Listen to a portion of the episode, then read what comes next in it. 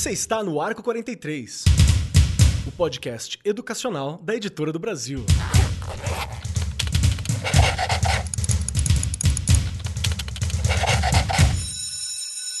Saudações, saudações para você, meu querido professor, minha querida professora. E hoje nós temos um papo fenomenal e que se você só prestar atenção dentro da sua escola, da instituição que você tá, para a tua galera, você vai ver ecoando esse papo nas ruas, nos fones, em todos os cantos, na rima, de tudo quanto é jeito. Porque hoje a gente vai bater um papo que talvez seja um dos mais importantes para a gente conversar sobre cultura, porque a gente vai falar sobre rima, ritmo, poesia, funk e rap na educação, que inclusive depois eu vou ter uma chance de falar sobre isso. Dei uma aula que falou um pouquinho sobre rap, sobre funk e sobre gerações recentemente na aula de história e foi muito bacana refletir sobre algumas dessas questões. E junto comigo aqui, como vocês já sabem, sentada à minha destra, está ela, glamurosa, rainha do funk, Regiane Taveira. Seja muito bem-vinda. Poderosa. Ô, oh, delícia, hein? Antes fosse.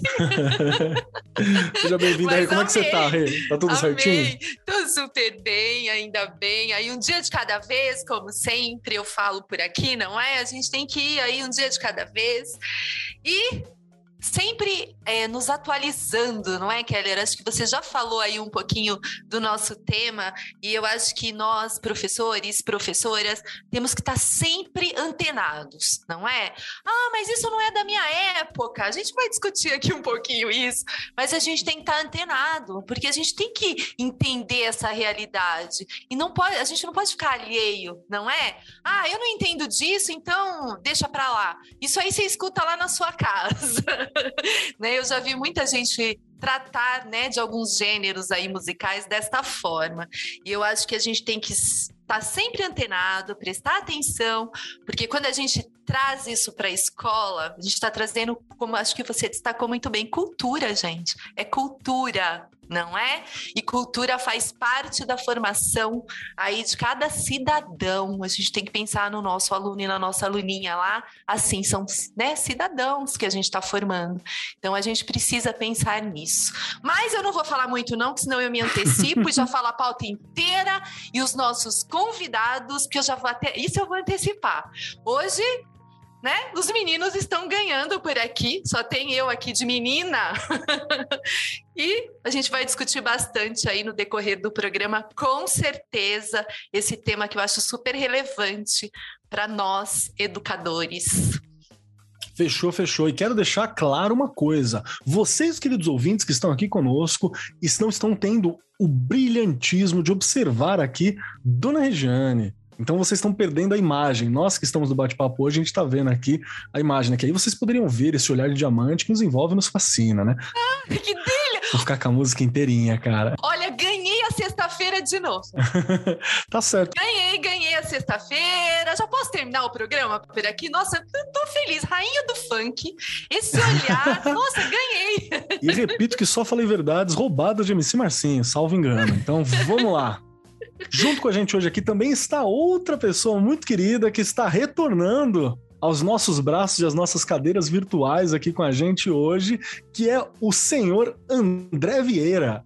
André Vieira, ele é rapper, poeta, professor em atuação na educação básica, formado em educação física e pedagogia pelo Centro Universitário Ítalo Brasileiro, pós-graduado em sociologia pela FESP-SP e também pesquisador na área de currículo, cultura, diferença, discurso, além de coordenar um grupo de pesquisas chamado HACNEG, que é raças, culturas negras e gênero. Fora disso tudo, também é integrante do grupo de pesquisa em educação física escolar. Inclusive, já visitou a gente para falar sobre educação física.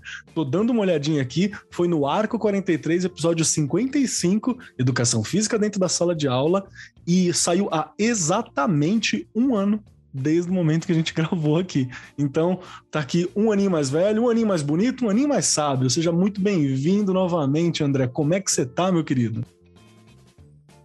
Oh, agradeço, agradeço ao convite aí de vocês. É um prazer estar aqui de novo. Espero poder contribuir. Né? Eu penso que estou como a maioria das pessoas preocupadas com toda essa situação, mas levando a vida e driblando da melhor forma todas essas questões aí que vão nos angustiando. E é isso. Com certeza, com certeza. E se eu, se eu não me engano, eu acho que eu ainda devo ter comentado na última vez que você participou, falou assim: a gente ainda vai se trombar, a gente ainda vai se ver, vai passar a pandemia. Então, né? Sim. né? No próximo ano a gente acerta, no próximo ano a gente consegue. Né? Nesse não foi, mas no próximo rola. Muito é bom isso. ter você aqui, meu querido. Obrigado. E junto com a gente também compondo essa mesa de discussão hoje aqui está ele, Tauan Dias, que é professor da área de arte da rede básica de ensino em Porto Seguro, Bahia, ativista cultural, multiartista, fanqueiro e especialista em pedagogia das artes, com o trabalho da conclusão de curso sendo sobre funk e a educação antirracista, que eu acho que é incrível e a gente precisa de muitas discussões desse tipo com certeza dentro das escolas. Atualmente faz mestrado em ensino e Relações Étnico-Raciais pela Universidade Federal do Sul da Bahia, onde também integra o grupo de estudos Pensamento Negro Contemporâneo, que está lá na mesma instituição, né? E na militância, une forças junto ao coletivo Funk no Poder, que pauta a importância do estudo do funk no meio acadêmico e junto ao Instituto Sociocultural Brasil Chama África. Então, seja muito bem-vindo, meu querido. Muito bom ter você batendo esse papo com a gente, que é um papo que, vou falar real, na onde eu estou inserido, ele tem muito menos espaço do que deveria. Porque é uma parada que está no fone de todo mundo, é uma parada que está em todas as festas, está em cada esquina, está em cada bar, está em cada casa e não está na escola. Aí a gente tem um erro, né? Salve, salve, gente. Muito prazer. estou muito feliz por estar aqui com vocês. Essa oportunidade é incrível. E funk incomoda, né, galera? E a gente vai falar e a gente gosta de incomodar, por isso que a gente está aqui. É, estou muito feliz com essa oportunidade e a gente já está quente, feito o próprio funk. É, é um verso de uma música que eu gosto muito. A gente está preparado, purpurinados e purpurinadas. O DJ já ligou o som para esse baile tocar e a gente vai aí contribuir da melhor forma e vamos seguindo. Vambora! E como você que está ouvindo a gente já sabe nesse momento, vamos conversar sobre funk, rap, poesia, rima e tudo o mais. Regiane Taveira, para começar, minha questão é sempre para você. Eu quero ai, te perguntar ai, o seguinte: recentemente eu estava dando uma aula e a gente falou sobre gerações. Aproveitando o rolê que estava sobre geração Z, geração Y, uhum. cringe, não sei o quê, resolvi conversar sobre geração com a molecada. E eu usei esse recorte de geração que ele é um recorte, é, ele é um recorte que é para consumo, é sobre hábitos de consumo, não é um recorte cultural. Mas a gente deu uma forçada na barra ali para dar uma encaixada, porque era o que estava na boca da galera, né, na discussão. E aí, uma das coisas que levantou foi sobre música. E foi muito louco ter essa conversa, porque o funk já foi bem mais criminalizado ou bem mais não visto. E aí a molecada falou, pô, hoje tem, sei lá, a Anitta, que tá na TV e tal, que vai ter várias discussões sobre tipos de funk, alguns funks ficaram mais aceitos, outros não. E aí eu relembrei com eles, assim, pô, tinha um rap. Na minha época era o rap também, que era uma, era uma, música que não tinha espaço, que não tinha nada. Hoje, poxa, tem espaço, é, é bem quisto, os pais ouvem, porque os pais eram os adolescentes na minha uhum. época que não era bem quisto. Então, e aí o menino falou assim, pô, será que vai chegar o dia que o trap vai estar tá bem visto, professor? Eu falei, provavelmente, porque é a pegada que você tá curtindo. Porque falou, pô, meu pai vive. Aí o menino falou uma coisa que eu achei fantástico. Meu pai falando que era uma música que ela exaltava crime, não sei o quê, papapá. E ficou ouvindo Racionais o dia inteiro, que é a mesma parada. Aí eu falei, então, tem esse corte, tem um olhar, mas é por geração. E aí, Rê, a minha pergunta para você hoje, Regiane Taveira. Vamos como lá. era visto o rap e como foi visto o funk na tua vivência cultural ali com professores? É difícil, Keller, né? Vamos lembrar aqui que a Regiane está 29 anos aí na rede, não é? Muitos pre, né, preconceitos. E eu vou te falar uma coisa, não só falando de rap, de funk, mas pensando no próprio samba, né? Uhum. Quem, né, é mais antigo como eu, o samba também era muito discriminado, não é? E eu professora de educação física. Já fiz a, a pedagogia. A, educação física, né, pensando na questão do movimento. Então, sempre usei música, não é? Sempre usei. Tanto quando trabalhei com a educação física, quanto na própria sala de aula. Mas, eu não vou mentir para você. é, infelizmente, ainda é discriminado, né? Tanto funk quanto rap. E vou além, vou voltar um pouco, como eu já disse aqui, o próprio samba. Tá? Porque, infelizmente, pensando no nosso Brasil, né? As pessoas dizem música de pobre. Tem e a gente é o quê? Não, o que, que nós somos? Né? As pessoas não valorizam as raízes. E para você trabalhar com jovem, com criança, você precisa participar. Você não quer uma educação significativa? Que ele compreenda o que você quer? Que ele avance no processo de ensino e aprendizagem dele? Você vai fazer isso colocando MPB? Pode ser, eles gostam também. Tanto que tem um projeto de MPB muito bom aqui na rede, que é do terceiro aninho. Só que não pode ser só um tipo. Né? Acho que eles deveriam, a gente deveria passar pela escola e, e, conhecer vários gêneros musicais. Eu sou a favor de vários tipos de religião. Enfim, ele tinha que ter acesso a tudo para ele entender e ele escolher o que ele gosta. Né? Infelizmente, esse preconceito não deixa. Mas o que, que é, a gente pode fazer, né, Keller? Você mesmo colocou aí que onde você vive, onde você trabalha, você acha que é pouco. É pouco que acontece com relação a esse tipo de trabalho, né? Vamos colocar assim, a própria música, a própria poesia, gente. Né? Os nossos alunos saem do ensino médio, muitas vezes, sem conhecer poesia, poema, e sem saber que tem uma diferença entre eles, né? Uma coisa não é a mesma coisa. Então, eu acho que a gente tem que realmente, aí eu vou bater naquela tecla e já vou iniciar a discussão por aqui, a questão da formação. Não tem como né? O professor precisa estar bem formado, como eu já coloquei aqui, não é culpa dele. O trabalho de formação em serviço, né? Quem faz Estou na escola do Keller. Quem trabalha aqui com rap, com funk, com hip hop? Quem já fez um trabalho com isso? Pode trabalhar aqui com a gente no horário de trabalho pedagógico, mostrar o que você fez, como você fez, ou trazer de uma escola parceira, de alguém próximo. Gente, esse tipo de formação é importantíssimo, porque você consegue, né? A gente vai discutir um pouquinho mais para frente aqui, através de coisas que são significativas, você vai alfabetizar muito bem, você vai fazer com que esse cara leia melhor, ou seja, você vai fazer com que esse cara comece a pensar. Não é? E aí, ah, eu nem escuto isso daí, porque isso daí. É... Ai, você já leu a música? Você já viu a música? Escute, entenda, não é? Eu lembro, Keller, você falando agora me fez voltar quando eu estava lá na direção da escola e um aluno, eu não vou lembrar a música, tá? O refrão. Mas era uma tal de uma música que falava da moto, que eles estavam na. É, e da moto, e aquilo era, né, totalmente. É, se você fosse ler ao pé da letra e sendo um bom entendedor, era uma coisa meio grosseira para a idade deles, tá? E eles estavam cantando aquilo direto, né? E a professora, ai, não aguento mais, eles entram na sala e eles estão cantando. Eu falei, coloca a música, deixa eles ouvirem, eles discutirem o que, que eles acham que é aquilo. Isso falando de um quinto ano, hein?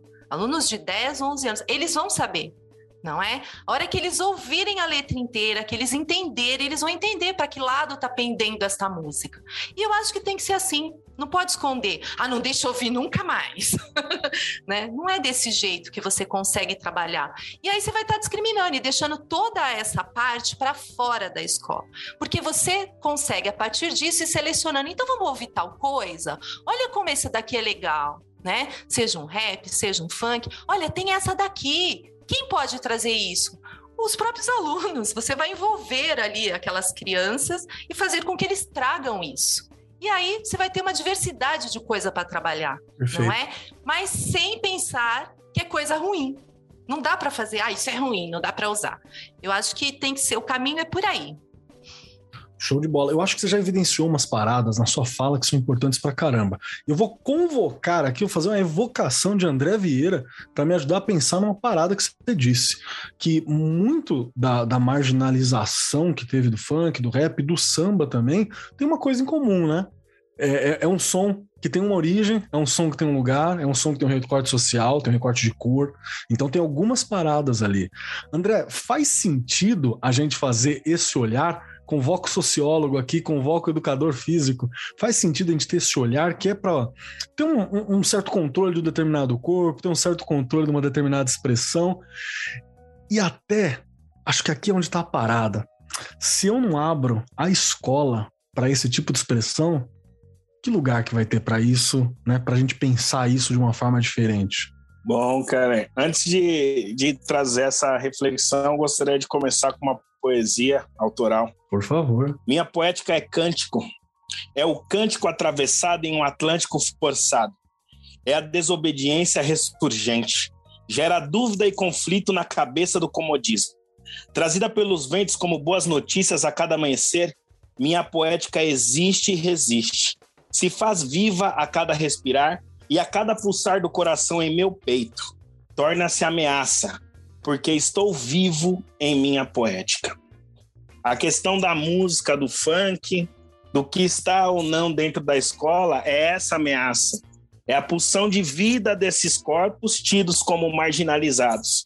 E ao mesmo tempo em que esses corpos são tidos como marginalizados, existe um limite, né, entre a aceitação e o consumo. Quando é, surge essa questão de consumir certas práticas ditas marginalizadas ou periféricas, a aceitação desses corpos dentro do espaço escolar se faz de extrema urgência. Né? Tem um autor, o Tomás Tadeu da Silva, que ele vai falar da ideia do currículo como um fetiche. Né? Então, esse currículo que vai flertar com essas práticas marginalizadas, ele pode cair num grande erro de ser um grande fetiche. E aí Sim. existe também uma questão da benevolência. Eu trago essas práticas para dentro do espaço escolar, deixo com que elas se manifestem, mas a reconheço no sentido de mantê-las em seu lugar.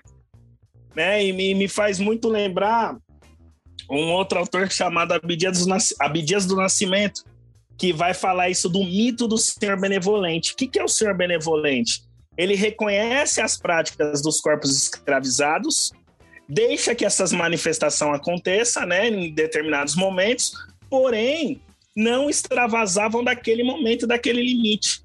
Por que só trazer o funk, só trazer o rap, só trazer isso em certas práticas ou em certas aulas?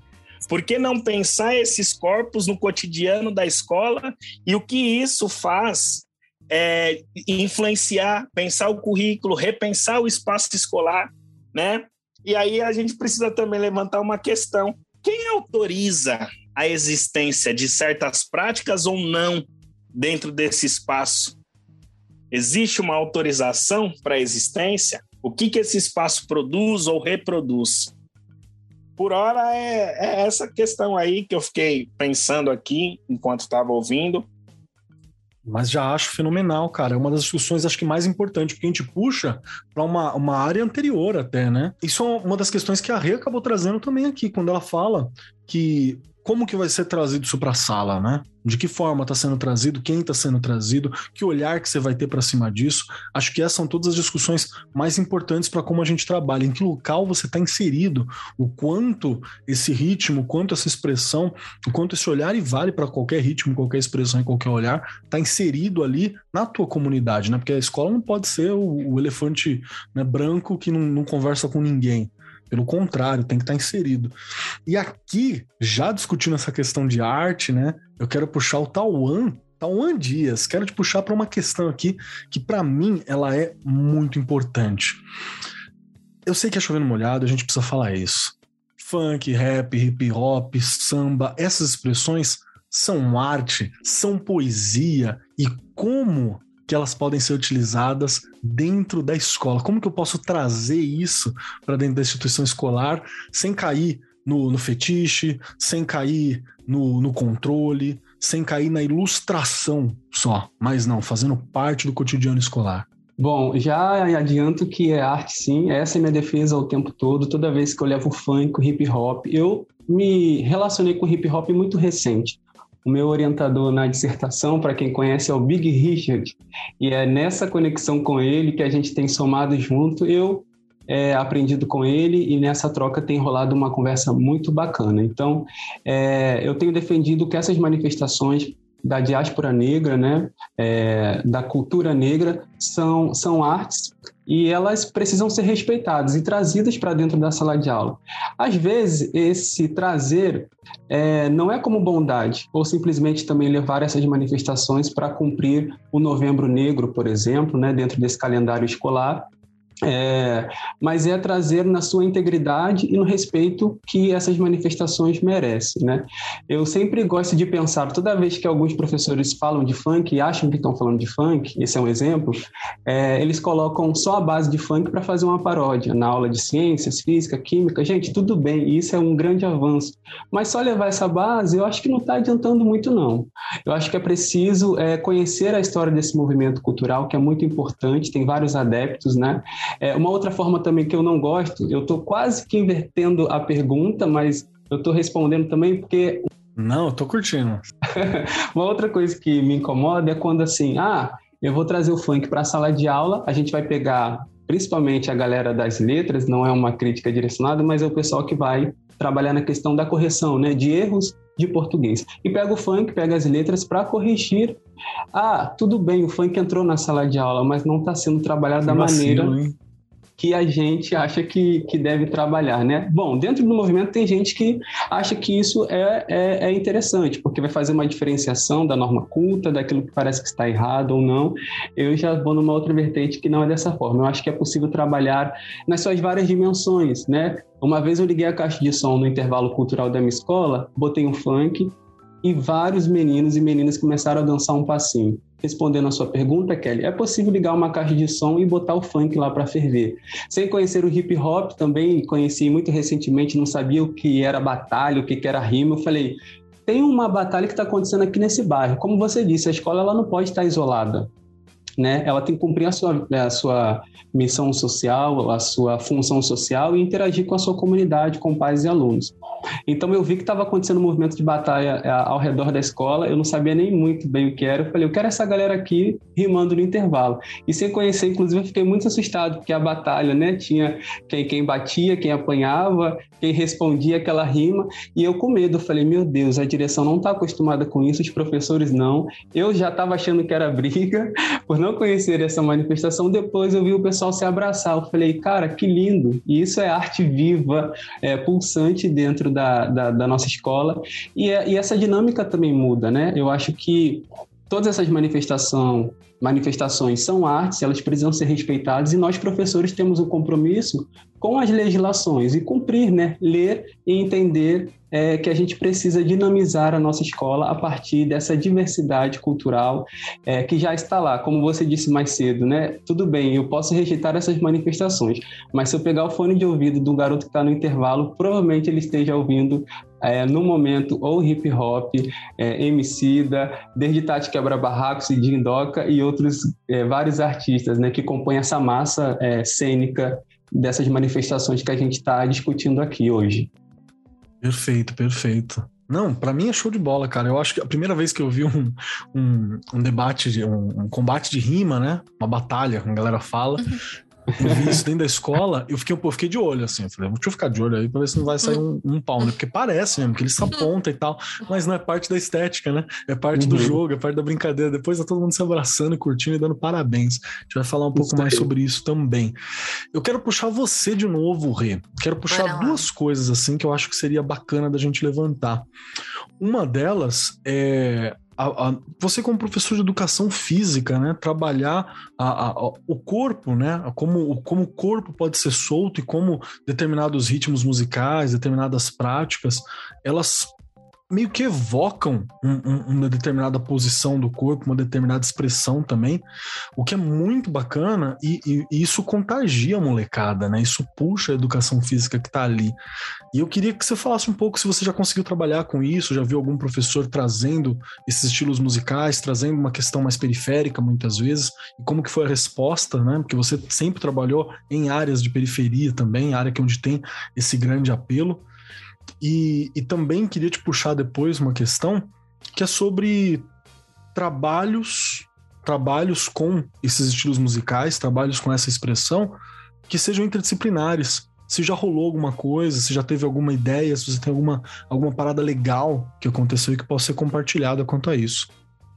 Bora lá, Keller. Como professora de educação física, eu já comentei aqui que eu trabalhei pouco tempo, mas eu levei isso para a sala de aula, né? Trabalhando ali com os meus pequenos em todas as disciplinas. Eu não conseguia ver meus alunos sentados, isso me incomodava. Então eu já contei aqui que eu fiz a educação física por conta disso. Né? Eu, eu não aceitava aquela coisa de cabecinha um atrás do outro e o cara não pode se movimentar. Quem entrava na minha sala de aula achava que era uma bagunça. E não era uma bagunça. É que eles tinham a liberdade, não é? De fazer coisas e se movimentarem. A questão da música, Keller, eu sempre trouxe música para a sala de aula, porque eu gosto e eu acho que isso ajuda. Mas é o que eu falo. Você tem que saber planejar muito bem a sua aula. O que você quer daquilo, não é? Porque não é, eu vou levar a música, gente, tudo bem, pode ser até um momento de lazer ali, vamos ouvir tal música, tal. Mas você planejar, eu quero trabalhar com, a, com essa música porque dela eu vou tirar alguns problemas é, que nós estamos tendo na escola, enfim. Né? Dá para você tirar sobre indisciplina, sobre você né, a olhar para o próximo e saber acolher o próximo. Gente, tem música para tudo. né? Tem música para tudo, para tudo. E você perguntou aí também da questão é, de trabalhar na escola um projeto, pensando num projeto. Essa última escola que eu estive, nós tínhamos uma ONG perto da escola, uma ONG mesmo, dentro da comunidade. E eles trabalhavam muito com a gente. E eles levavam para a escola, né? É, a música, é, as questões né, de, de, é, de, trabalhar mesmo a discriminação, e a gente fazia questão de, de, de levá-los, porque as crianças já conheciam aquela ONG e as pessoas que trabalhavam ali. Então, eles iam, contavam história, histórias pra gente, né? Afrodescendentes, não é? Faziam, levavam a música, a gente levou uma vez um cantor de rap que tinha músicas, eu não vou me lembrar o nome dele agora, falha técnica aqui, mas eu vou procurar saber e falar num outro programa, porque foi muito legal, porque ele fazia, ele faz músicas, é, né? As letras são voltadas para a educação. Então, aquela coisa de, né, direcionar um pouquinho ali também. Então a gente fazia questão de fazer esse tipo de trabalho porque fazia parte da vivência deles ali, não é? Eles, eles eles sentiam, é, eles se sentiam em casa, vamos falar assim, né? Porque eles olhavam, nossa, eu conheço ele, ele era não sei da, sabe aquela coisa, né? De fazer parte. E assim, é, um projeto mesmo fechadinho, Keller, relacionado a isso, eu não tenho experiência de falar, olha, minha escola fechou, a gente organizou um projeto e trabalhou. A gente tinha essas inter... a gente trazia, né, essas estas questões desta forma. Pelo menos os dois últimos anos que eu estive lá na escola, nós fizemos questão de fazer esse tipo de trabalho. Até porque é o que eu falei, fazia parte ali, né, da realidade deles. Inclusive, né, é, pensando aí também na educação física e no esporte, final de semana eles trabalhavam ali com as crianças na quadra, a quadra era aberta, eles tinham um grupo de futebol, grupo de dança para para os pais, né, para a comunidade ali ao redor, ginástica. Então, uma coisa que acabava levando a, né, acaba levando a outra. Porque se você faz com que o aluno participe ali do futebol no final de semana, os pais vão e participam da dança, não é? E fazia com que a coisa é, ficasse mais próxima deles, né? Mas fechar um projeto, quem sabe ainda não fecha na sua escola, Keller, quando você for diretor, Opa, eu vou topar, eu vou adorar se rolar, hein? Vou, vou trabalhar vou com mesmo. você. Mas olha, eu acho que assim, especificamente falando ali do começo, eu acho que a gente não pode jamais ali na parte da educação infantil e dos hum. primeiros anos, né, do primeiro ao quinto ano, os anos iniciais, você inserir muita música, diversos gêneros, poesia, poema, você trabalhar com essas questões com certeza eu vi que a gente tem aqui na pauta e a gente ainda vai falar, ajuda muito na leitura, muito mesmo. Né? É um leque assim que abre gigantesco, né? Eu aí você com música eu não tive, mas eu tive um projeto com textos teatrais. Uhum. Só isso já ajudou muitas crianças que estavam com dificuldade de leitura. Porque na música, ou num texto teatral, ou num poema, você tem que interpretar. E aí você entende de pontuação, né, de entonação, insere ali uma série de coisas que acaba fazendo com que ele melhore na leitura, na escrita, não é? Fantástico, fantástico. Eu já, eu já curti bastante algumas das questões dos olhares que você colocou, porque também não é, não é, não é a mesma fala e nem a mesma abordagem, claro, dependendo da faixa etária, né? Dependendo do, do ano, da série com quem você está trabalhando, né? Então você precisa ter também um olhar específico e pedagógico para cada uma dessas áreas que eu, por exemplo, não, não tenho informação de como seria a melhor forma de expor, de trabalhar né, dependendo das faixas etárias, porque meu trabalho principal sempre foi ensino médio, no máximo ali, nono e oitavo ano. Mas acho que é essa questão de mostrar, de inserir, ela é algo realmente muito importante. André, eu quero puxar você de novo e adoraria ouvir você depois também, Tauan, sobre essa questão. Porque quando a gente fala do, de estilos musicais, né, de estilo mesmo, e a gente fala isso para qualquer estilo, não é só o som. Né? É toda uma cultura, é todo uma, um gênero, é toda uma postura um ethos de vida que vem junto com a parada. Porque na hora que você está curtindo o som, junto do som vem toda uma orientação de conduta. Né? Junto do som vem toda uma orientação de posicionamento, vem toda uma forma de se falar, uma forma de se agir, uma forma de se identificar de, junto dele tem toda uma, uma, uma, cultura. Na, na minha época de moleque era muito Racionais, reinou, né? Nesse sentido também, no rolê da vida louca, toda essa parada de colocar. E até hoje, se eu encontro alguns dos parça, o dialeto é, é, é nessa, nesse formato. Né? Então é muito bacana você ver como isso participa e constrói a gente enquanto pessoa no estilo de música, no estilo que você está colocando. E aí a minha questão é justamente sobre voltando para a educação também, que se a gente não recebe essa galera, a gente não está recebendo um aluno como um todo, né? Porque a gente está ignorando realmente uma parte de cultura e, uma, e, uma, e um processo de expressão que está ali, um processo de expressão que ele tem todas essas manifestações, inclusive a manifestação estética comportamental, os ideais, o político, a questão da linguagem que acompanha esses estilos e tudo mais, tem lugar na escola?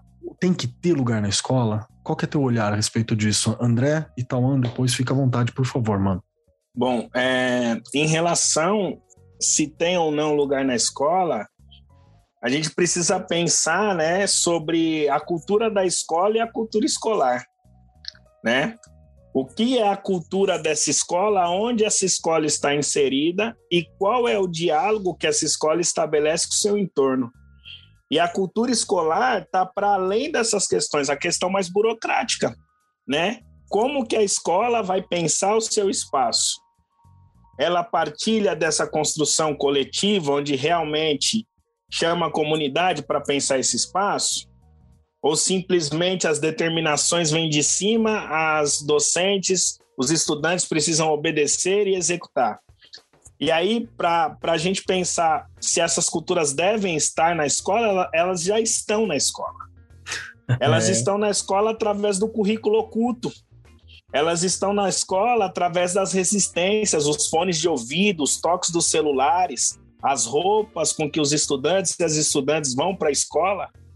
Então, elas já estão lá. O que a gente precisa trazer aqui é a voz, a visibilização enquanto manifestação.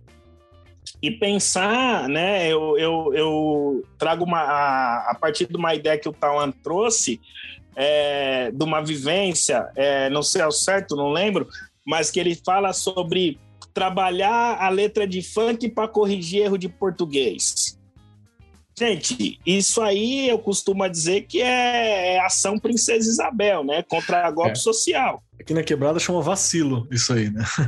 É, você vai dar liberdade para esses corpos se manifestarem, e aí você fala, olha como eles falam errado, olha como isso e aquilo outro.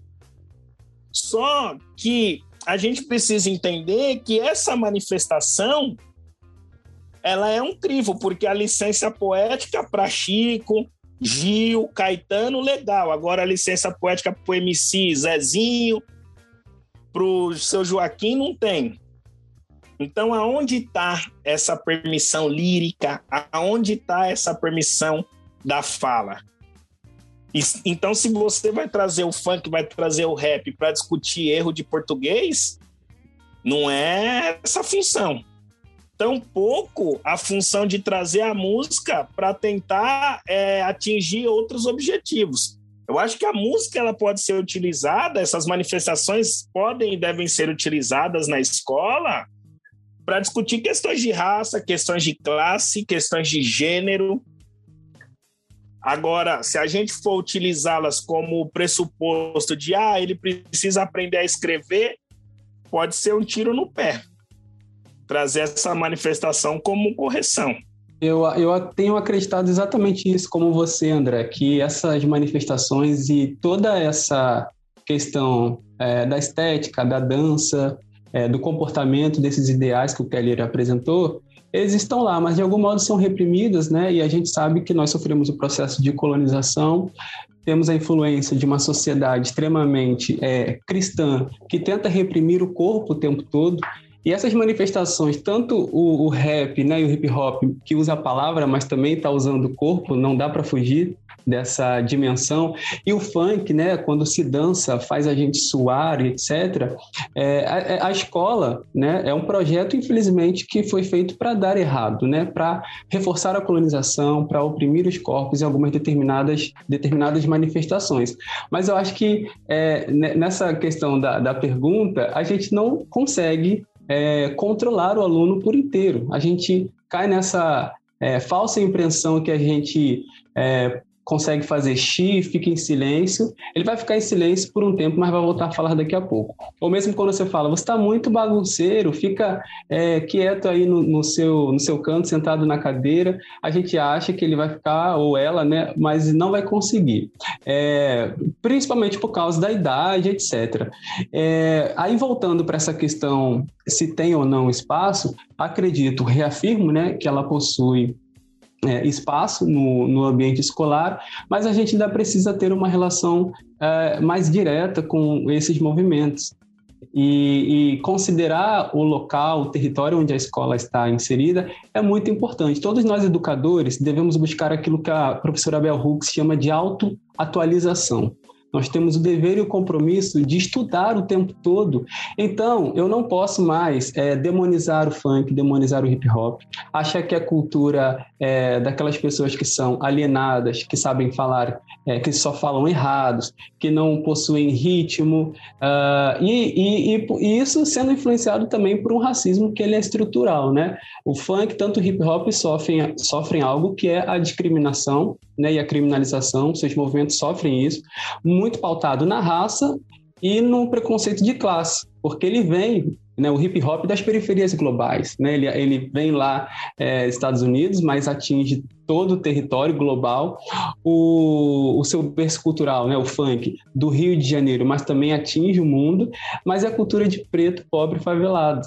E se a gente está numa sociedade que ela é racista, essas manifestações vão sofrer é, total repulsa, justamente porque os seus representantes, os seus ideólogos, são pessoas é, de cor e vêm dos becos, dos guetos, das vielas, que é tudo que uma sociedade é, elitista tenta é, como é que eu posso dizer, discriminar, colocar à margem, né? Então, é, a escola não pode reproduzir esse comportamento que ele é estrutural. Ela precisa repensar o currículo, como o André falou, repensar o seu modelo, né, de, de formas didáticas, de metodologia, para que essas manifestações consigam ter o seu espaço e que já está é, na, nas nossas legislações da educação, né? Então não tem como mais a gente, ah, não, não dá para ser aqui, ou eu preciso estudar, me atualizar, me dê mais um tempo. Não dá, tem vídeo, tem podcast, é, tem páginas na, na internet para que a gente se informe e busque informações né, de como abordar determinados assuntos na nossa sala de aula. É um desafio, mas a gente tem que em algum momento superá-los. Perfeito, mano. Acho que é, é sempre importante lembrar que para quem falar que, ah, eu não sei como abordar, não sei o que for, amigão, 10.639, a lei 10.639 tá aí faz tempo para você trampar, educação é, afro-brasileira, para você colocar a questão étnico-racial para discutir. Isso aí é federal, irmão, né? Não é local. É, tem, você, tem, você pode fazer isso, não tem problema nenhum. Você tem um embasamento federal. Rê, o que, que você acha desse papo nosso, Rê? Por favor. Faz sentido o que a gente tá dizendo? Faz. E aí eu penso, e é o que eu falo, né? Que eu o meu, a minha caixinha ali é, são os pequenos, né? Então, eu trabalhei com uma faixa, trabalho com uma faixa etária, né? De seis aninhos a dez anos. E a gente precisa, como foi muito bem colocado aqui, selecionar. A gente tem que saber selecionar. Mas é o que eu disse: nada impede de você fazer com que. Estamos cantando tal música, vamos ouvi-la, vamos conhecer, né? Eu não conheço. Porque o professor ele tem que ter esse acolhimento com que o, que, o que eles trazem. Porque eles trazem, né? Você não precisa buscar muito, eles trazem, já está ali. E eu falo dessa fase com a questão da leitura e da escrita, porque eles adoram coisas que rimam. Sim, sim, verdade. Né? E você ensinar a ler e escrever não é uma coisa fácil. Né? Falo isso com propriedade, sendo professora de alfabetização há 29 anos. né? A gente aprendeu B, A, B junta com A vira Bá, C vira, vira K. Isso é horrível, você não leva nem a criança a pensar. Né? Ele, ele, decodifica ali e aprende a ler na marra. Eu aprendi desse jeito, fui alfabetizada desse jeito. Quando você usa as coisas que estão próximas deles ali, fica mais fácil, muito mais fácil, não é? Então, essa questão de usar letra de música, ou poesia, ou poema, é muito importante no processo de alfabetização de uma criança. Quem trabalhou com alfabetização, ou quem trabalha com alfabetização, sabe da dificuldade hoje inclusive pelo tanto de coisa que eles, que eles têm ao redor, é muito difícil você fazer com que uma criança se concentre para ela aprender realmente a leitura. Ela sabe mexer num celular, ela sabe mexer num notebook, ela sabe fazer, mas na hora que você vai trabalhar com a leitura e com a escrita, é bem complicado, porque eles são ligados no 220 a uma outra geração. Então, realmente, quando você traz algo que faz parte da vida dele ali, fica muito mais fácil tá? Então, pensando por esse lado aí de usar estas questões na alfabetização, falando do que eu conheço ali, do meu campo, né? dos meus pequenos. Né? E eu acho que e é, e é super importante também, Keller, a gente destacar aqui novamente que não basta você pegar a letra de uma música ou você pegar e falar vou trabalhar isso daqui. Você tem que entender a história. Acho que o Tauan e o André colocaram isso muito bem aqui e você também, Keller, né? Por que que eu estou tra trabalhando isso? Contexto, né? Da onde? Onde surgiu isso? Por que que surgiu isso? Não é? Discutir sim, como o André colocou aqui, questões sociais, questão de cultura, não é? Escutando tal letra, o porquê que ele está está dizendo isso, de onde veio isso, e o professor precisa estar tá como? Bem além, não é?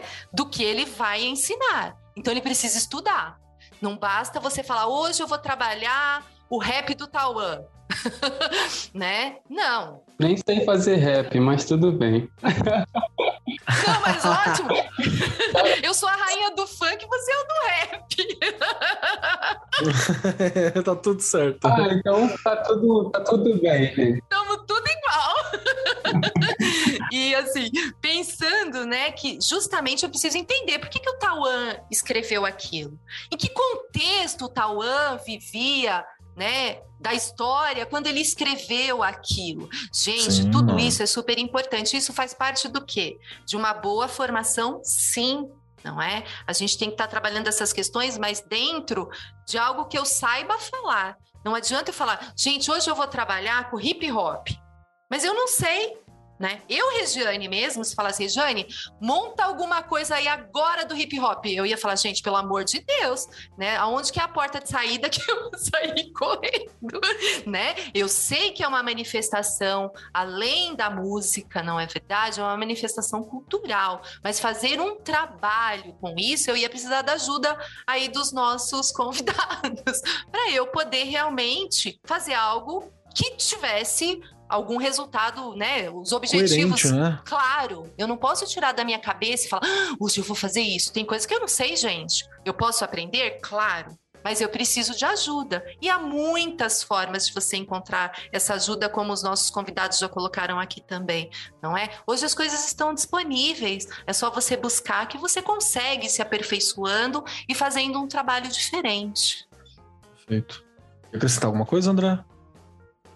É interessante pensar, né, Regiane, como que, que isso se dá na, na, na própria prática e na sala de aula, né? É, eu estou com um projeto, eu dou aula aqui na região do Capão Redondo, né? E aí eu estou com um projeto... Perto da minha casa, André! Perto da minha casa! Então, tá vendo? O nome do projeto é Valorizando e Potencializando o Capão dos espaços de lazer às manifestações culturais, né? E aí, qual que é a ideia do projeto? Os quintos e quartos anos, é, a gente está pensando é, com, como, qual é a qualidade do espaço de lazer do bairro, né? E aí eu vou apresentar para eles o direito à cidade. Eu vou trazer imagens dos outros parques. Nós temos um parque aqui próximo, que é o Santo Dias, e aí a gente discute a qualidade desse nosso parque. Eu vou mostrar outras praças da cidade, vou mostrar as praças do Capão, a qualidade dessas praças, vou mostrar essa organização. Resultado, a, as e os estudantes estão entusiasmadas, entusiasmados em escrever uma carta para a gente protocolar reivindicando políticas públicas. Nós estamos discutindo lá no quinto ano política pública. E aí pessoal, mas você vai discutir política pública com o ano? Aí agora, não contente com a discussão de política pública, nós estamos discutindo a influência do neoliberalismo nas políticas públicas. Porque nós descobrimos que dentro de uma subprefeitura aqui da região tem um programa chamado Adote uma Praça. E aí tem toda aquela questão, a empresa adota a praça e aquilo outro, e aí algumas entrevistadas do bairro questionam que nessa praça que foi adotada tem brinquedo que é pago. E aí rola toda a discussão. Algumas, algumas estudantes, alguns estudantes vão falar, é só ela se esforçar que ela consegue pagar lá para as crianças. Aí vai esse professor aqui que vos fala e faz o seguinte, então vamos trabalhar a partir do que a gente tem na mão. Trouxe a música trouxe uma música que, numa época, eu acho que eu tinha uns 12, 13, não lembro ao certo. Essa música ela repetiu o carnaval inteiro. Eu estava em Minas, que é aquela música das meninas. Ah, bom bom. Bom bom bom bom bom. Ah. Eu trabalhei essa música. Perfeita. E aí eu trabalhei para discutir questão de classe. Porque as crianças estavam nessa ideia da ascensão social. Aí aprofundando um pouco mais, eu vou lá e trabalho com o Gonzaguinha, alerta geral. Apresento o Gonzaguinha para a molecada do quinto ano. O pessoal, mas André, eles não estão entendendo, não estão. Ah, entender. Aí sim. a gente começa a discutir. A gente começa a discutir o que é isso. Ah, o funk, por que não apareceu o funk? Porque naquele momento que eu usei foi isso. Não por isso o funk não apareça ali, entende? Porque as nossas discussões, elas estão em outro lugar. E aí, numa outra turma, nós estamos discutindo o que, que a gente percebeu: que o Capão é um bairro extremamente nordestino, né? E aí nós estamos discutindo a influência nordestina no Capão. Aparece o Arrocha, aparece a Pisadinha, o Piseiro, e algumas famílias lá são praticantes dessas manifestações. E a partir de algumas falas, ah, não, isso é para velho, isso é não sei o que lá, isso, é, a gente vai trazendo a marginalização desses discursos. Por que, que a gente vai tra trazer que sofrência, que não sei o que lá é para velho? Mas aí quando a gente vai ouvir lá o, o Safadão, a gente vai ouvir a galera do Centro-Oeste, que o agro é pop, a gente que gosta é bacaninha. E aí eu provoco as crianças, vocês já perceberam? Me fala quatro cantores de sertanejo aí que são negros.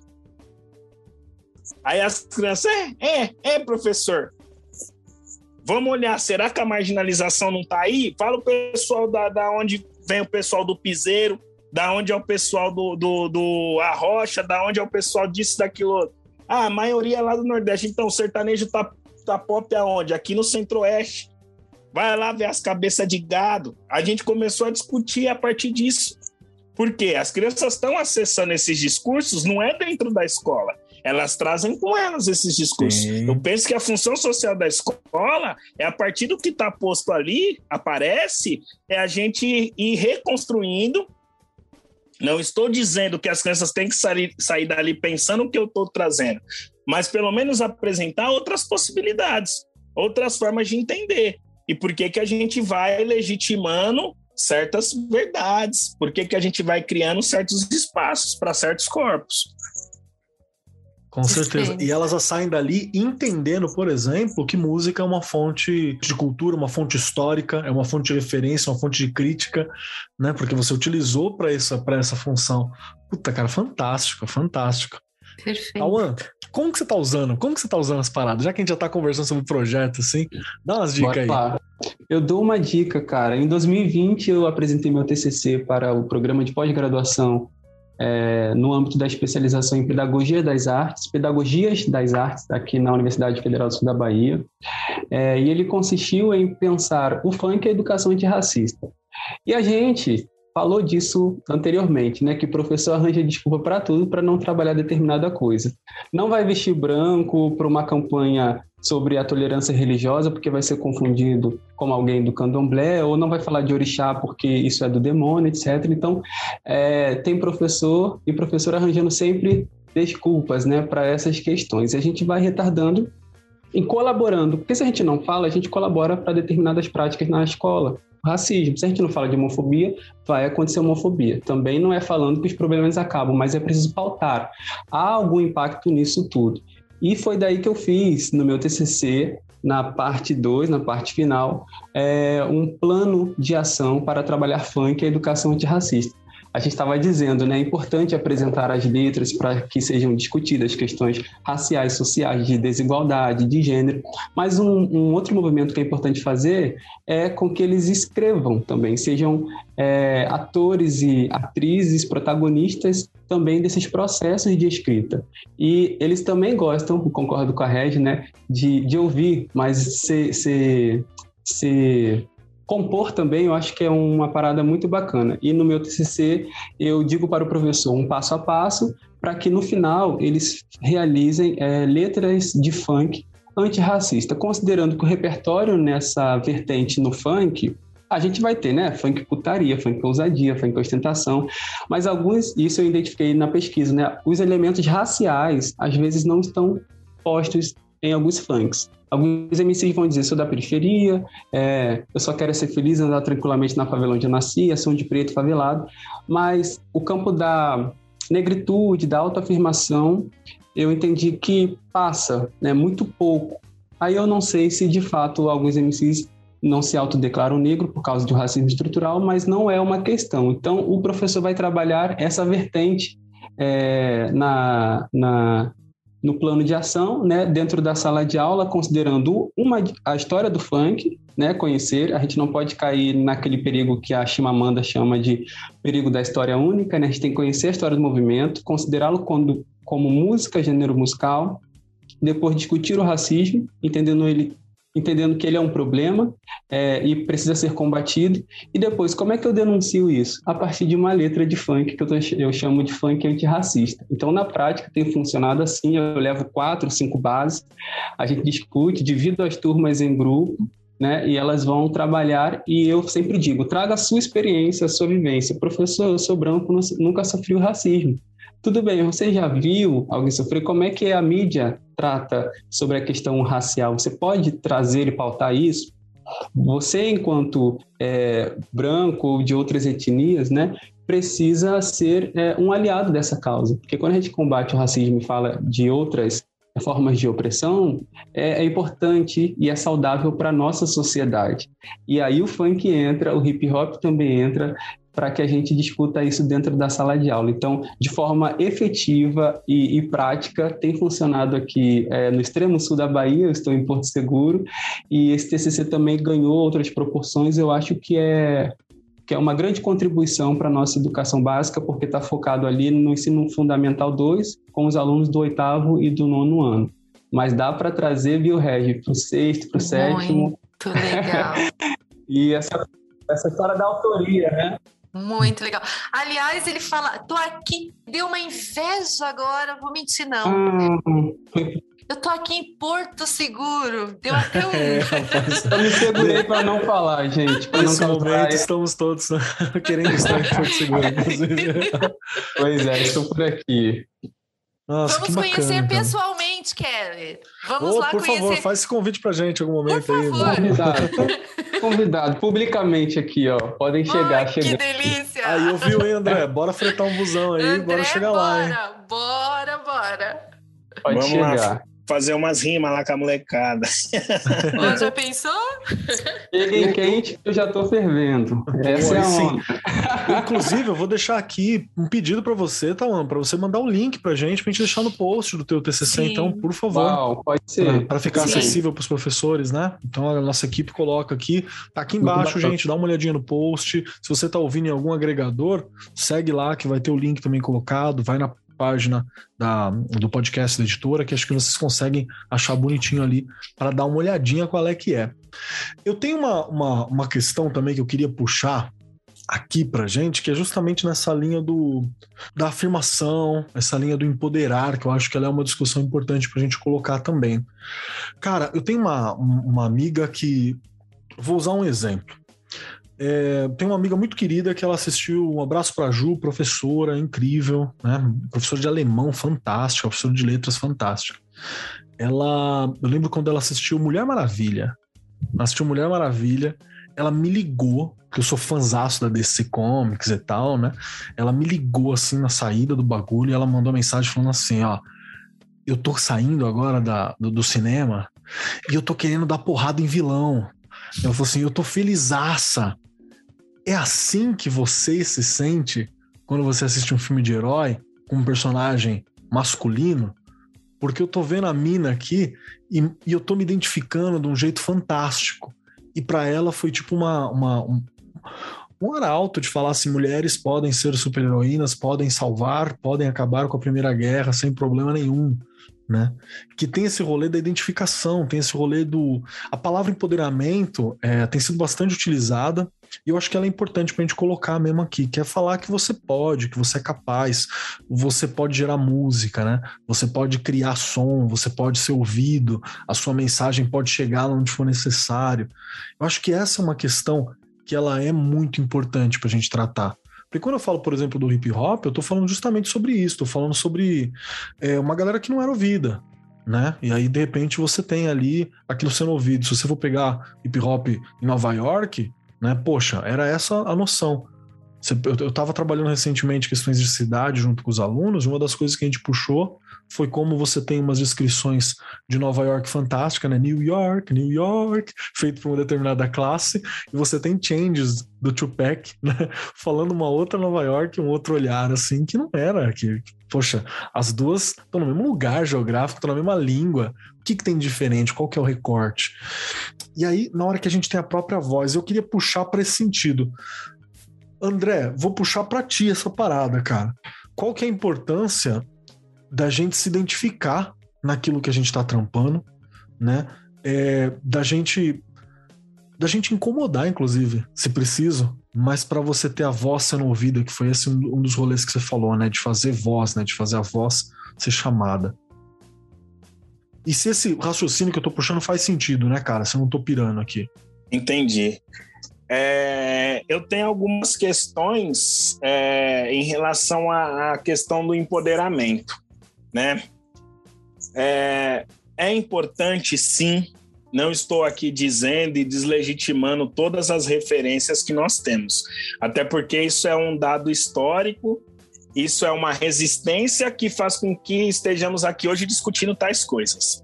Sim. Só que quando a gente vai, vai partir da ideia de empoderamento, muitas das vezes a gente, a gente traz apenas uma única referência a ser seguida. Real, hein? E aí, penso eu que a gente precisa rasurar um pouco esse lugar né, de empoderamento e trazer o sujeito, mas não a noção de sujeito de si, que é a ideia neoliberal, mas trazer o sujeito existente do mundo.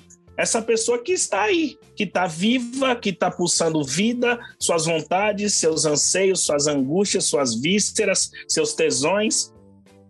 A ideia é essa, é esse lugar. Redescobrir esse, esse, essa potência de si, sabe? E para o mundo.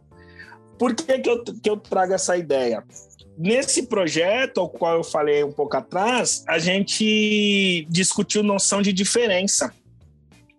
E o que, que eu fiz? Eu trouxe outras referências de rap, né? Apresentei lá o Rapadura Chique Chico, que é um rapper do Ceará. Apresentei Quebrada Queer. E aí eu comecei a discutir pra, com a molecada, isso é rap, isso não é rap? E, aí a molecada falou, não, não é rap não, professor, eles não usam correntão de prata, correntão de ouro. Olha ah lá, aí. o cara tá com chapéu de nordestino, ele não é do rap não. Porque olha o que a gente pode pensar aí. Se eu apresento uma mesma ideia de rap, eu empodero o sujeito que é da identidade. E a diferença fica como? Então, será que o empoderamento não é a reprodução de ciclos daquilo que é como padronizado? Assim como a gente às vezes cai na armadilha de dizer pretos no topo. E a gente sabe quem ocupa o topo. Né? Eu tenho uma rima que eu falo isso: o topo da pirâmide é pontudo e estreito, às vezes suspeito se caberão todos lá, mas sempre tem um discurso de que é possível chegar, basta ralar se quiser chegar lá. Nada mal, natural, sociedade de classe tem ascensão social, descentralize o poder e distribua a renda, para que desse jeito a molecada aprenda. Já estamos cansados de ser à margem da margem, tirados pela cor e por questões de classe. Se te incomoda ouvir, me cansa repetir bater na mesma tecla que não é SAP, você me entende, né? Mas finge que não sabe.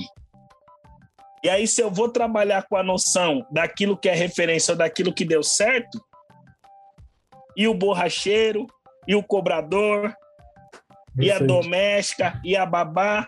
Não tem espaço para eles, né? Como a gente pode minimizar danos e trazer outras referências e desconstruir tantas outras? Assim como a gente vai trazer outras imagens, outras pessoas que não estão na mídia. Porque por si só, os corpos da mídia, eles já têm os seus espaços de voz. A gente precisa redescobrir outros corpos que estão fazendo outras coisas. Assim como eu posso levar o Tauan lá na aula e ele discutir com as crianças. Olha lá, o professor negro que está fazendo sua, sua correria, está pensando outra escola. Entende? Eu fiz um trabalho há pouco que eu fiz isso. Em nenhum momento eu falei sobre o processo, o período escravocrata. Eu fui e trouxe outras referências. De Sara Werneck, Conceição Evarista, Dona Conceição, apresentei para as crianças. E aí eu comecei a dizer para as crianças que, quem são esses corpos, o que, que eles fazem. Ah, falaram que a Dona Conceição era empregada, falaram isso aqui. Eu falei, não, ela é escritora, é isso, aquilo, outro. Aí eu comecei a discutir com as crianças o seguinte: Olha para onde a gente foi. Terceiro ano do fundamental. O que é um corpo negro? Aí eu falei para as crianças para a gente substituir o é pelo pode. O que pode um corpo negro? Sabe o que as crianças estão começando a se ligar? Professor, o é, a gente já fala que ele é tal coisa. O pode, ele pode tudo, pode fazer o que quiser. Fantástico. Aí, as crianças da sala foram ver outras coisas. Não apresentei a Maju como referência de empoderamento, porque as crianças já vêm a Maju. Eu trouxe outros corpos para deslocar um pouco esse discurso de referência. Porque uma vez que a gente é entendido como corpos negros em uma diáspora, nós somos diversas e diversos. Então, como ruir com esse lugar único, com o jeito negro de ser. A gente precisa tomar um certo cuidado ao se referir a uma única forma de referência de empoderamento. Porque senão a gente vai legitimar o jeito negro de ser. A história única da Chimamanda, né? É, é o que o Tawan trouxe. E ela fala disso. Perfeito. Regiane Taveira, eu quero Ele puxar uma questão que você está querendo é, falar, aí, vai. O André falando me aguçou, né? Por Porque favor. a gente fez, eu lembro de fazer uma formação com os professores na escola, e quando eu trouxe a Carolina de Jesus, tinham muitos professores que não sabiam quem era. Quem era? Não é? E aí, é, e eu lembro de, não, quem tem o livro, né? É, é, até coloquei aqui, né, o quarto de despejo. Eu quero, quem, quem lê? Eu não quero, quem tem? Eu quero ler. Eu lembro do pessoal comprando o livro lá na biblioteca virtual, porque não conheciam. Por quê, né? O André falando agora é, me despertou isso. Infelizmente, a gente vive num país em que a minha época de escola isso aí nunca era trazido. Nunca. não é? Era dificilmente você ia conhecer. Você não, não tinha uma diversidade de autores que te eram apresentados. Era apresentado determinados, que eram aqueles das caixinhas mesmo, né? E acabou. Se você não, for, não fosse além, você ia ficar preso a algumas coisas. Então, agora, quando ele estava falando, eu lembrei justamente disso. E o quanto é importante, que é o que eu já falei aqui no programa anteriormente, o professor conhecer conhecer as coisas que fazem parte né, do, do Brasil, né? Fora também, mas do Brasil primeiro, né? E elas não conheciam. E isso me chamou muito atenção quando eu fiz essa formação, justamente porque algumas nunca tinha nem passado pela cabeça e não conhecia. E isso é triste, né? A gente pensando, e vou dizer que isso, essa formação aconteceu uns quatro, nem muito tempo atrás, uns três, quatro anos só. então, infelizmente, a gente batendo na teclinha aqui de novo, né, André? Da formação, de ir além, da gente né, é, não aceitar esse currículo que é imposto. A gente precisa pensar saber o que querem com tudo isso, há sempre né, um caminho em que querem nos levar e a gente precisa aprender e além disso. A formação ajuda bastante. Né? Eu, vocês dois trazem algo importante. Só é... fazendo um adendo. Pode falar. Só fazendo um adendo, eu trouxe a referência e aí eu falei Jurema Werneck, é a doutora Jussara Werneck, corrigindo aí a minha meu erro, tá bom? Uhum. Pode ir lá, é... desculpa aí. Pode tá falar. É, é assunto muito importante, assim, porque vocês dois, né, tocam num, numa questão que é para a gente ampliar nossas referências.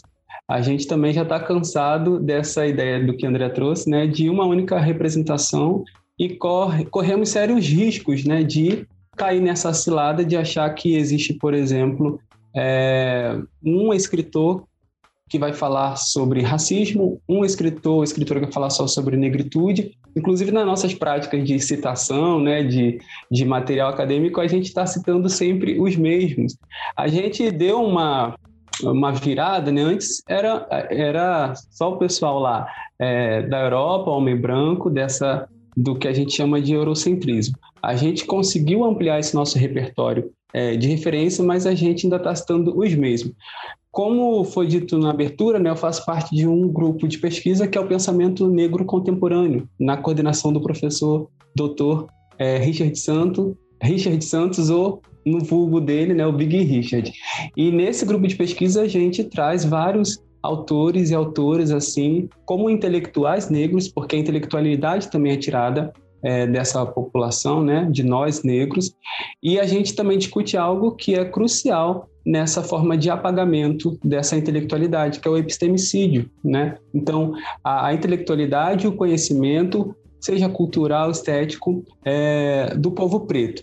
E aí, se tudo isso é apagado, a gente não consegue também avançar no que a gente está discutindo aqui de empoderamento. O funk, por exemplo, me trouxe um empoderamento muito importante. Antes eu não era é, me autodeclarava como funkeiro. Hoje isso para mim é muito importante dizer que eu sou funkeiro, porque antes o funk era visto demonizado, marginalizado. Quem ouvia o funk era taxado como maconheiro, como alguém que fazia parte do crime, é, era bandido, era coisa de bandido, então a gente não vai se identificar nunca com isso. É a mesma coisa que acontece com outros gêneros musicais. Então, o processo de empoderamento, ele tem algumas barreiras.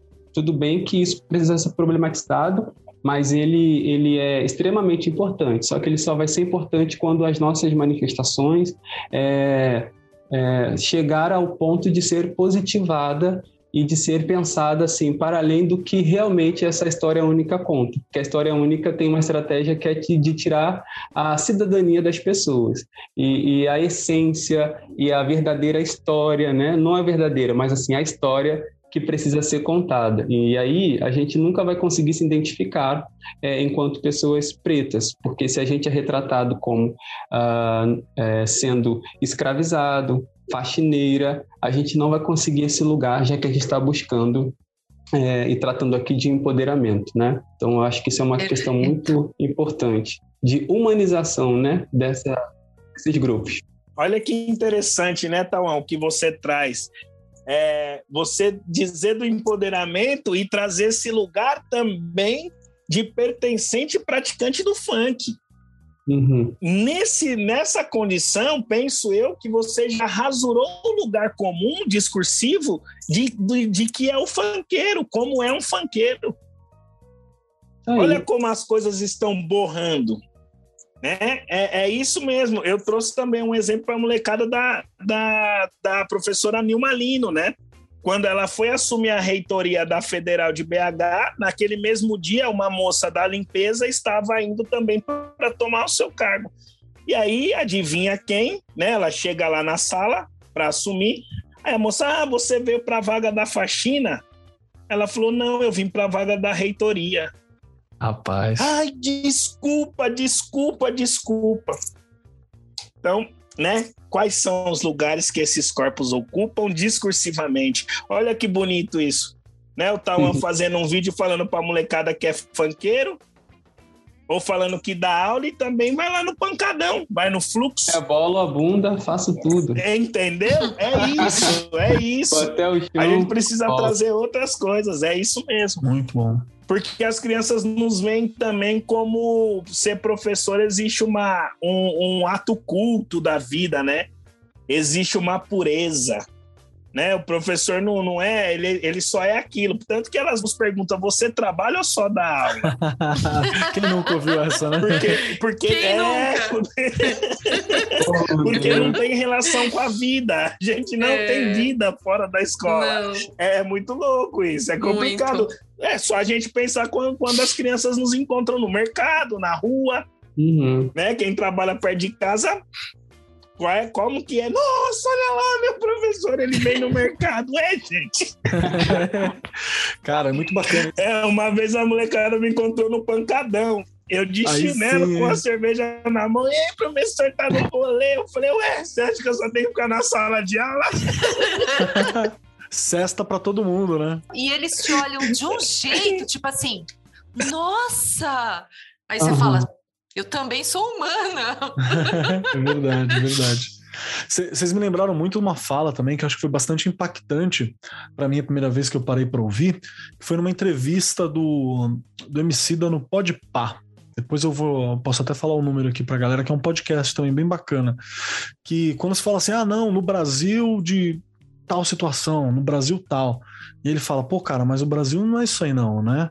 Você tá escolhendo um Brasil para olhar. Né? Ele fala, mas eu tô aqui, eu tô falando do Brasil, que é o país do Abdias do Nascimento, da Ruth de Souza, do Darcy Ribeiro, Betinho, Mário de Andrade, Machado de Assis, Silvio de Almeida, né? Bete Carvalho, Lélia Gonzalez perdão, Lélia Gonçalves. Então você tem uma galera, né, que são outros olhares também para você colocar, tem outros olhares para você puxar. Agora eu fiquei na dúvida, acho que é Lélia Gonzalez mesmo. Então fica com a Lélia Gonzalez aí. Então você tem essa galera que são locais também, que são olhares, né, e que são outros tons. E aí o que, que foi que me bateu? Que eu não conhecia três ou quatro dos nomes. Aí eu falei, rapaz, é país deles uhum. também, eu não sei quem são. Uhum. Aí eu lembro que eu peguei uma lista e falei assim, eu tenho obrigação de saber quem são. A lista negra. Ressignificado e empoderado. É, eu falei, tem que saber quem é, cara. Então, acho que é uma, é uma, uma puxada muito boa, cara, desse olhar que a gente tá falando, porque vai passar pelo rolê de dar voz, né? Vai passar pelo rolê de ter voz, vai passar por esse rolê todo que a gente tá puxando e que acaba que o funk, que o rap, que o samba, ele é um megafone de pessoas reais, né? É um som final sobre pessoas reais, pessoas que viveram, pessoas que estavam ali. Faz sentido o que eu tô falando ou eu tô viajando? Pode falar, tá viajando, né, irmão? Perfeito. Perfeito. Bacana. Faz total sentido. Vamos bacana. Se ninguém falou que eu tô viajando, já tô feliz. Galera, a gente tá indo. Pode falar. Não, Inclusive... ia falar também tem viajar, não, faz parte aqui. Não, a gente tá aprendendo também, né, cara? Ué, Você tem esse claro. rolê que isso aqui é uma formação para todo mundo e a gente sempre fala que é uma formação não. pra gente, né? Isso, eu sempre falo. O que eu já notei de coisa aqui hoje, vocês não têm ideia. Galera, show de bola. Eu acho que esse papo que a gente tá levantando aqui é um papo que só serve de início, né? Isso que é muito doido. Eu sempre tenho a sensação de que a gente tá iniciando o papo e que na hora que a gente tem como esquentar, como ir para outras áreas, deu, deu ali o, o, o teto do nosso horário também. Então, eu já quero esticar um convite aqui, que é para a gente voltar para discutir talvez discutir essa lista negra que a gente estava falando agora. Pode ser, quem sabe, trazer algumas referências, trazer, trazer alguns olhares, não permitir esse epistemicídio. Acho que é um papo para a gente ter né? Vamos lá puxar autores que a gente tem que trabalhar, autores que a gente tem que conhecer. Acho que é um assunto que dá muito pano para manga ainda. E como trabalhar isso em sala de aula, como trabalhar esses olhares, como ter esse esse foco não tão eurocêntrico que a gente vira e mexe está falando por aqui também. Então acho que fica o convite aí para a gente fazer um segundo programa, né? No caso do André, um terceiro programa agora, talvez para a gente discutir esse tema com essa equipe incrível que a gente está montando aqui para bater o papo. Vocês topam? Vocês acham que é bobagem? Vira fazer um bagulho assim? Eu já topei, super empolgado. Eu acho, é isso mesmo. Vamos enfurecer tudo, não é? É, Dá um É uma boa. Precisamos, né, pensar isso para escurecer as coisas. E aquilombar os, as epistemes. Sim. E aí, Rê, você topa fazer esse programa sobre esses novos olhares? Claro! Que delícia! Bora fazer. Aliás, a gente já comentou isso da outra vez que o André esteve por aqui, lembra? A gente falou de educação física, mas ele trouxe algumas discussões. Quem não ouviu aquele programa, volta lá e dá uma escutadinha.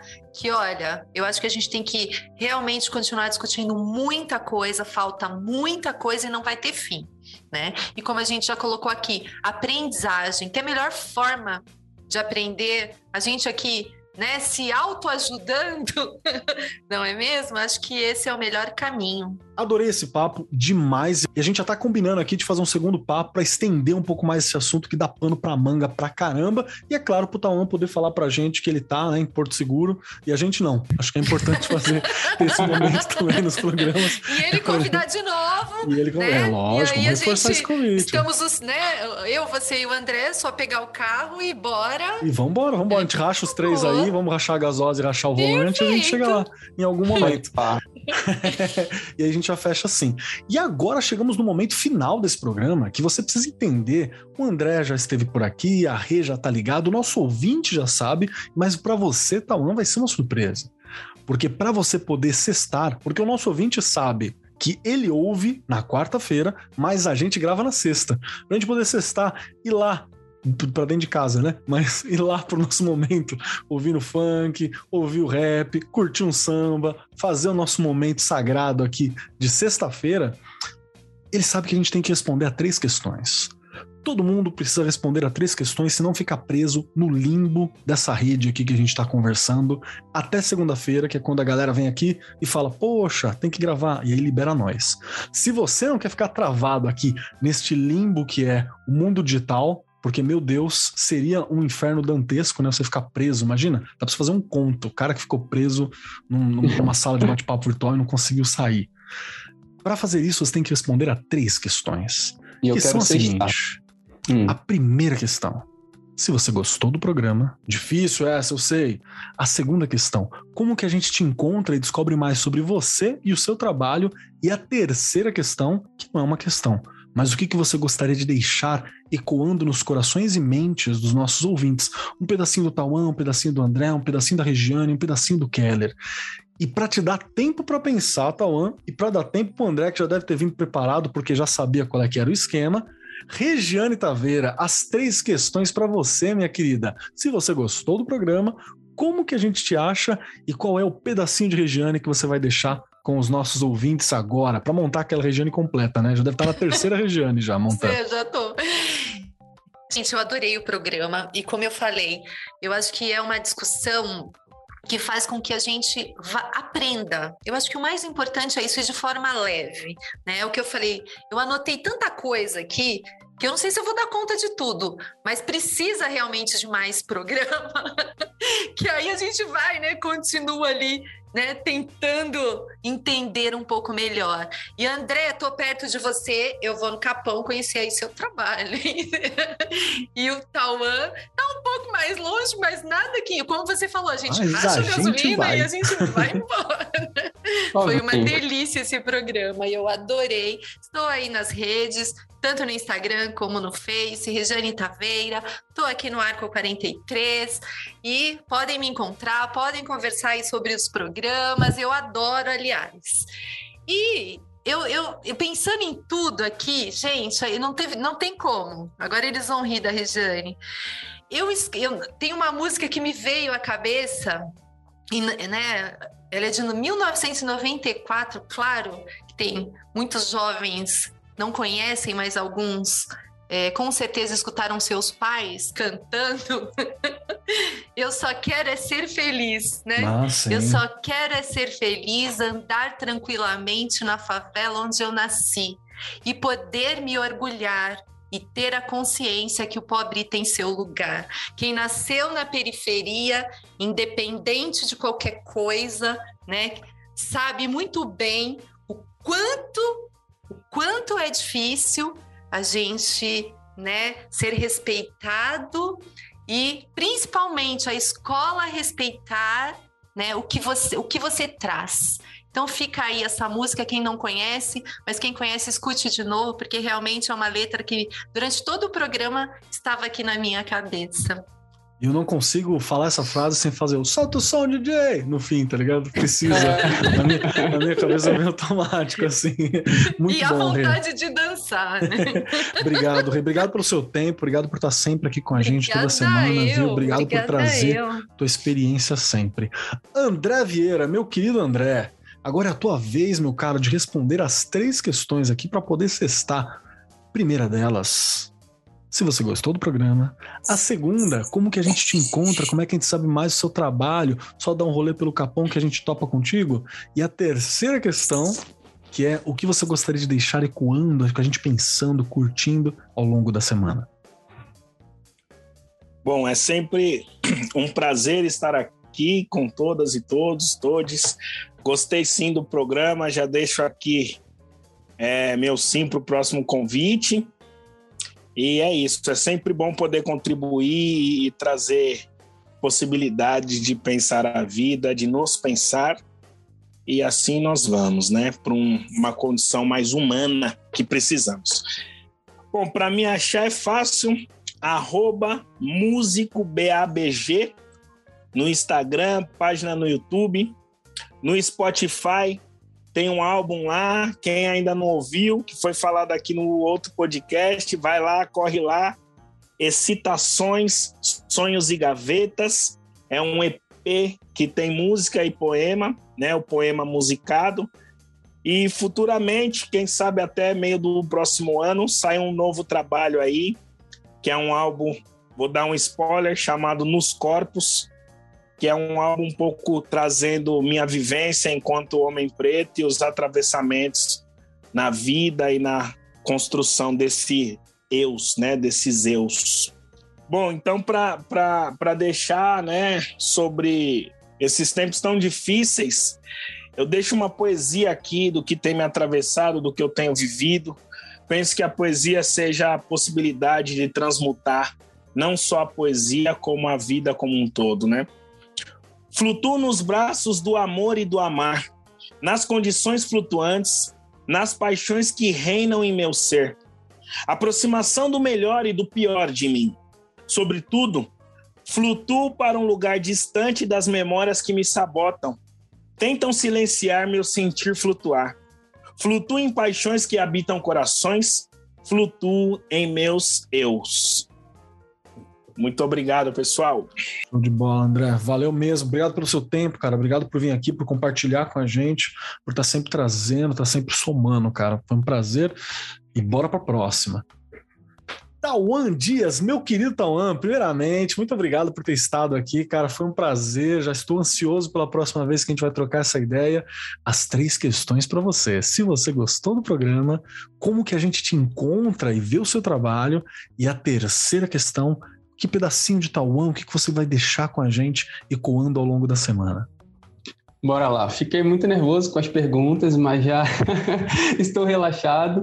Quero lembrar que ontem eu perdi minha virgindade para podcast. Eu participei de um primeiro ontem e hoje o segundo. E sabe aquela coisa que você vicia? Eu estou viciado. Ah, maravilhoso, né? Vamos lá seguir e já vou reforçar aqui que da próxima eu estou colado, só mandar o convite que a gente brota aqui na base. É, gostei da, da dinâmica, foi muito importante nesse momento. Toda vez que a gente, que faz parte do que o meu orientador, vou trazer ele novamente, o Big Richard, né? toda vez que a gente faz parte do que ele chama de maioria minorizada, né? É, toda vez que a gente tem oportunidade, essa maioria minorizada, de falar, é um ato de resistência. Então, é, isso aqui foi muito importante para todos nós, né? Enquanto sujeitos subalternizados, uh, mulheres, enfim. Então, essa oportunidade eu preciso reforçar aqui e lembrar é, da grandeza que era poder é, falar, né? E vocês me encontram na rede social. A gente está nessa era tecnológica, né? Em rede. Meu Instagram é arroba tal então T-H-A-W D-I-A-S, S de novo, A-N, tá bom? Eu acho que lá é um, um ponto bom, assim, para todo mundo me conhecer. Eu faço TikTok, eu, eu danço, eu, eu canto. e também no Google vocês encontram trabalhos, alguns artigos, e a gente pode somar. Eu acho que vai ficar o e-mail, o contato também na descrição, para que a gente possa continuar em grandes trocas aqui, um professor ajudando ao outro, que é o foco desse, desse pod, né? É, e eu vou deixar aqui um poema, mas ele vai ser da metade, mas porque eu acho que a metade importa também, é, que fala do título Quem tem medo da bunda que balança. Eu tenho muito acreditado no poder da bunda para desestabilizar a estrutura escolar, que dá novos aprendizados para a gente, questiona o currículo e eu fiz para um componente no meu mestrado. Aí começa assim, né? Ou melhor, do meio para baixo é assim. Vejam o que aprendi. Bunda do idioma kibundo, também conhecido como umbundo, mibundo, quimbundo, ouvibundo, é a marca da africanização em nossos falares. Mas por que insisto em dizer que a bunda nos educa? Caros professores e professoras, existem outros sistemas de aprendizagem. Para mim, bunda é palavra, pensamento, movimento.